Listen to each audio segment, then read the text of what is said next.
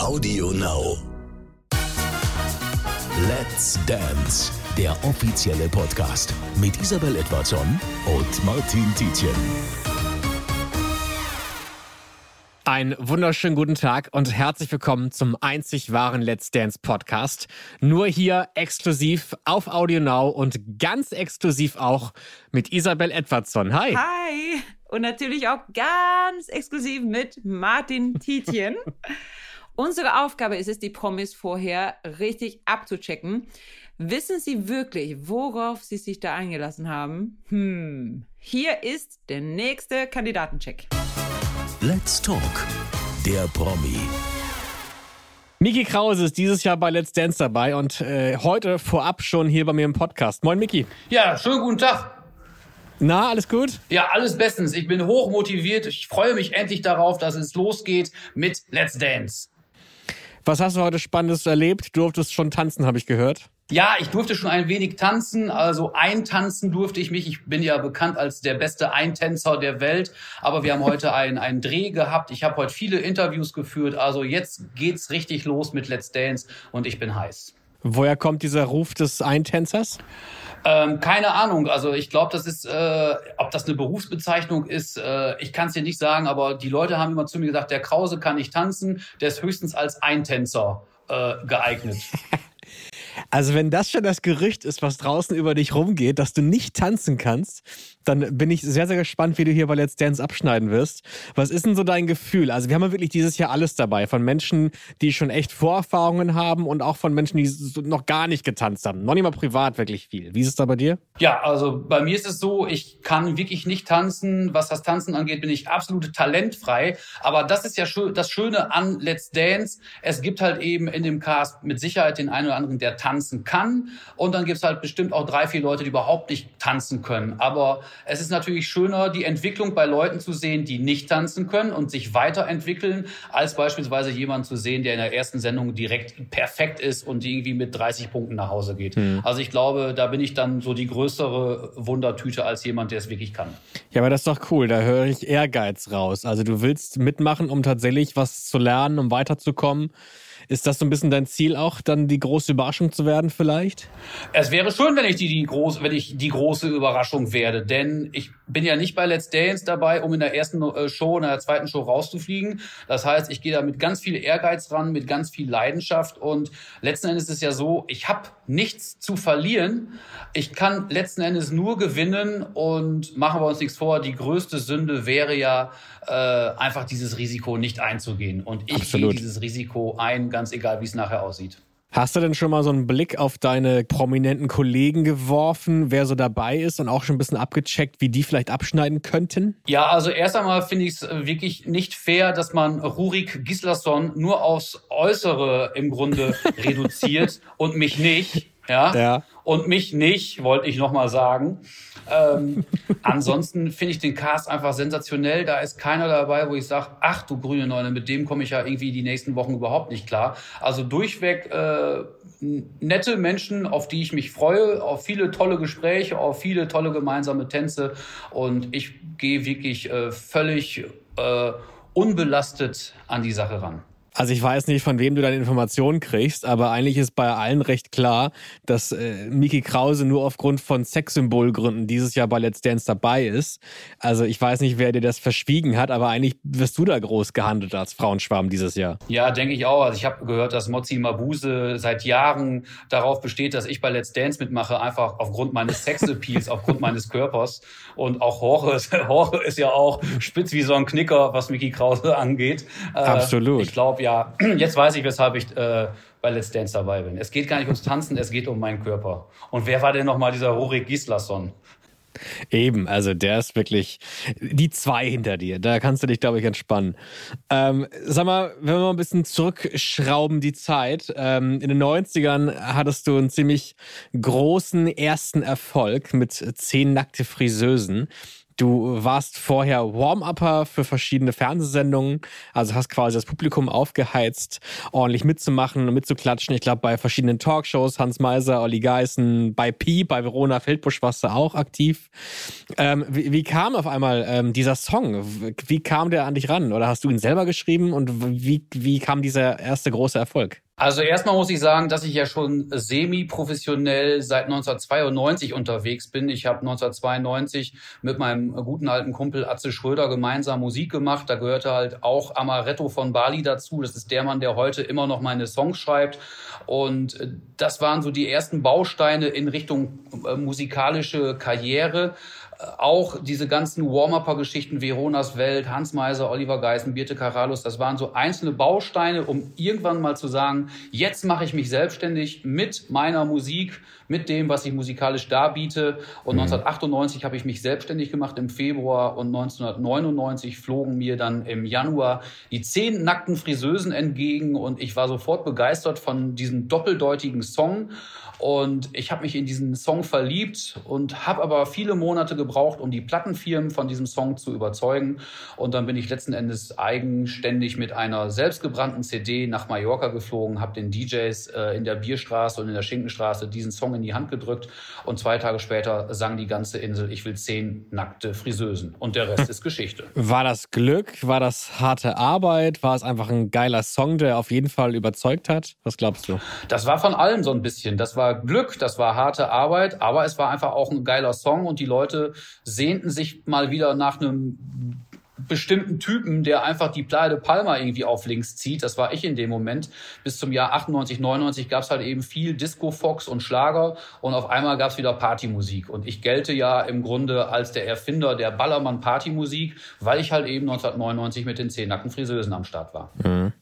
Du bist seitdem dabei ähm, und gefühlt gab es keine riesengroßen Pausen bei dir. Was glaubst du, was ist so vielleicht das Geheimnis, warum äh, du immer noch da bist und so viele andere halt nicht mehr? Äh, ich glaube, ein Grund ist, dass ich halt eben sehr, ich bin immer sehr, sehr triebsam gewesen. Ich habe immer gearbeitet, ich habe immer Gas gegeben. Ich wollte mich immer wieder neu erfinden musikalisch. Ich wollte mich also jetzt nicht äh, auf irgendwelchen Lorbeeren ausruhen und hätte ja sagen können, die zehn nackten Friseusen waren jetzt super, jetzt mache ich erstmal nichts Neues für die nächsten drei Jahre. Also wir waren immer wirklich äh, wirklich hoch motiviert und haben immer wieder Gas gegeben, haben uns immer wieder neu erfunden, immer wieder an neuen Songs gearbeitet. Und ja, wer rastet, der rostet. Und äh, wir haben immer nach vorne geschaut mhm. und uns immer versucht weiterzuentwickeln. Ist das Stress für einen selbst? Geht man quasi jedes Jahr neu in die Saison und denkt sich so, okay, dieses Jahr muss ich wieder was liefern oder darf auch mal so ein Jahr Pause dazwischen sein, dass man jetzt vielleicht ein Jahr keinen großen neuen Hit am Ballermann hat?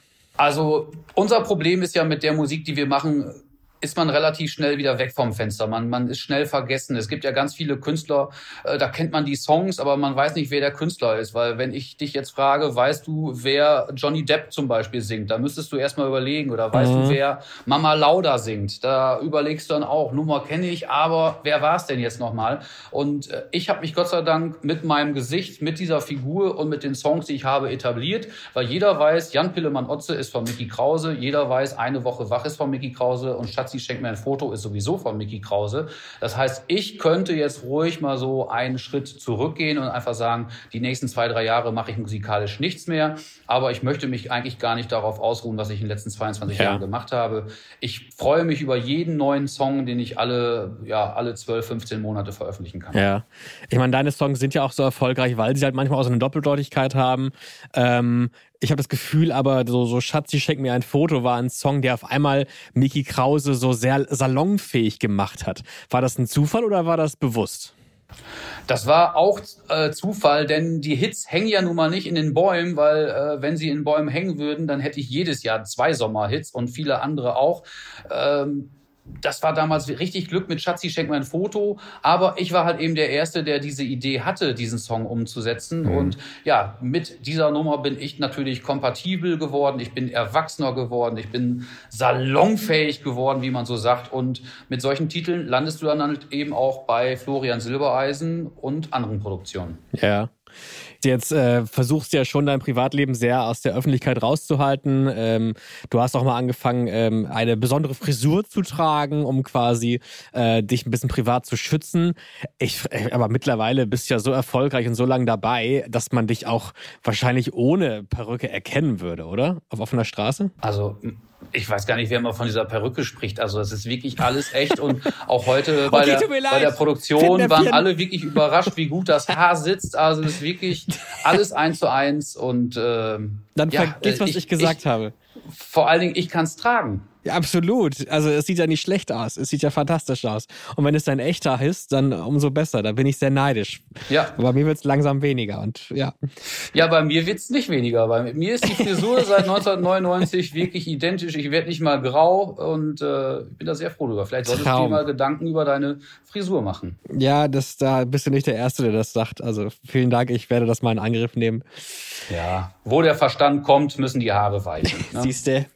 Jetzt äh, Let's Dance. Ähm, du hast Großes vor. Äh, du stellst dich einer harten Jury. Du wirfst dich in den, in den Ring quasi mit anderen großen Promis. Ähm, gibst du einen Punkt, wo du denkst, ah, da habe ich vielleicht Schiss vor, da könnte es für mich eng und schwierig werden? Nee, also ich gehe jetzt nicht mit Ängsten in die Produktion, auch jetzt nicht mit Panik, mit äh, natürlich einer gehörigen Portion Respekt Mhm. Aber ich glaube, äh, ich kann halt eben auch, auch bestimmte Dinge lernen und ich kann bestimmte Dinge nicht lernen. Ich hoffe, dass meine Tanzpartnerin äh, die, die russische Kampfpeitsche am Start hat und mir sagt, wohin die Reise geht. Also es gibt erstmal nichts, wovor ich irgendwie Angst habe, weil peinlich wird es nur dann, wenn man nicht wirklich bemüht ist. Aber Let's Dance ist ja kein Format, in dem man vorgeführt wird, sondern da liegt es an einem selbst, wirklich motiviert an die Sache ranzugehen. Ja. Äh, Wenn es peinlich wird, dann gehe ich ins Sommerhaus der Stars. Normalerweise ist ja Let's Dance auch echt ein, ein gutes Format für, für Promis, die sich nochmal von einer ganz anderen Seite zeigen wollen.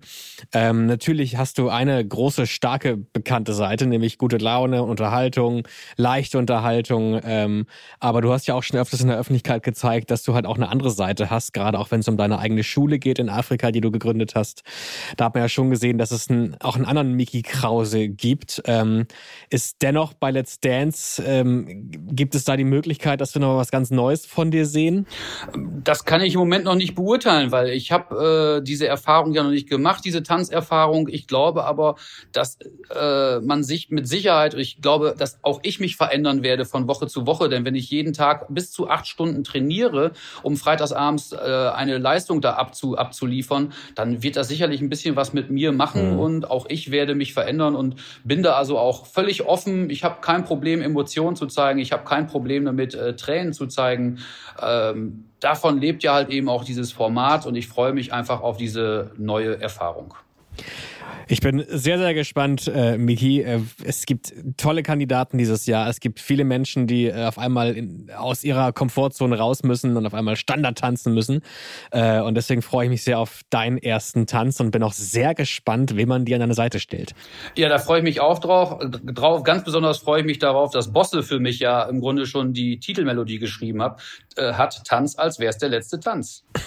Okay, gut. Dann ist es dein Motto-Song, vielleicht auch dein Magic Moment irgendwann? Ja, also äh, ich habe das Ziel, mich wirklich von Woche zu Woche weiter durchzukämpfen. Äh, ich habe schon häufiger gesagt, das große Ziel ist natürlich die Teilnahme am Disco Fox Marathon. Und wenn ich dann zu einem meiner eigenen Songs tanzen darf, das ist natürlich äh, der größte Traum überhaupt. Ja. Ähm, aber da warten wir erstmal ab. Das ist schließlich Sendung 8. Aber ich kämpfe mich wirklich von Woche zu Woche neu durch. Das hat Ingolf Lück auch gemacht und der hat das Ding nachher gewonnen. So, das ist ein gutes Vorbild. Dann danke ich dir, Micky, und äh, ich drücke dir alle Daumen, die ich habe. Ja, sehr gerne. Dankeschön. Gerne. Ciao, ciao. Tschüss, Küss. Versuch mich zu vergessen und wasch dich. Let's Dance, der offizielle Podcast mit Isabel Edwardson und Martin Tietjen. Audio Now.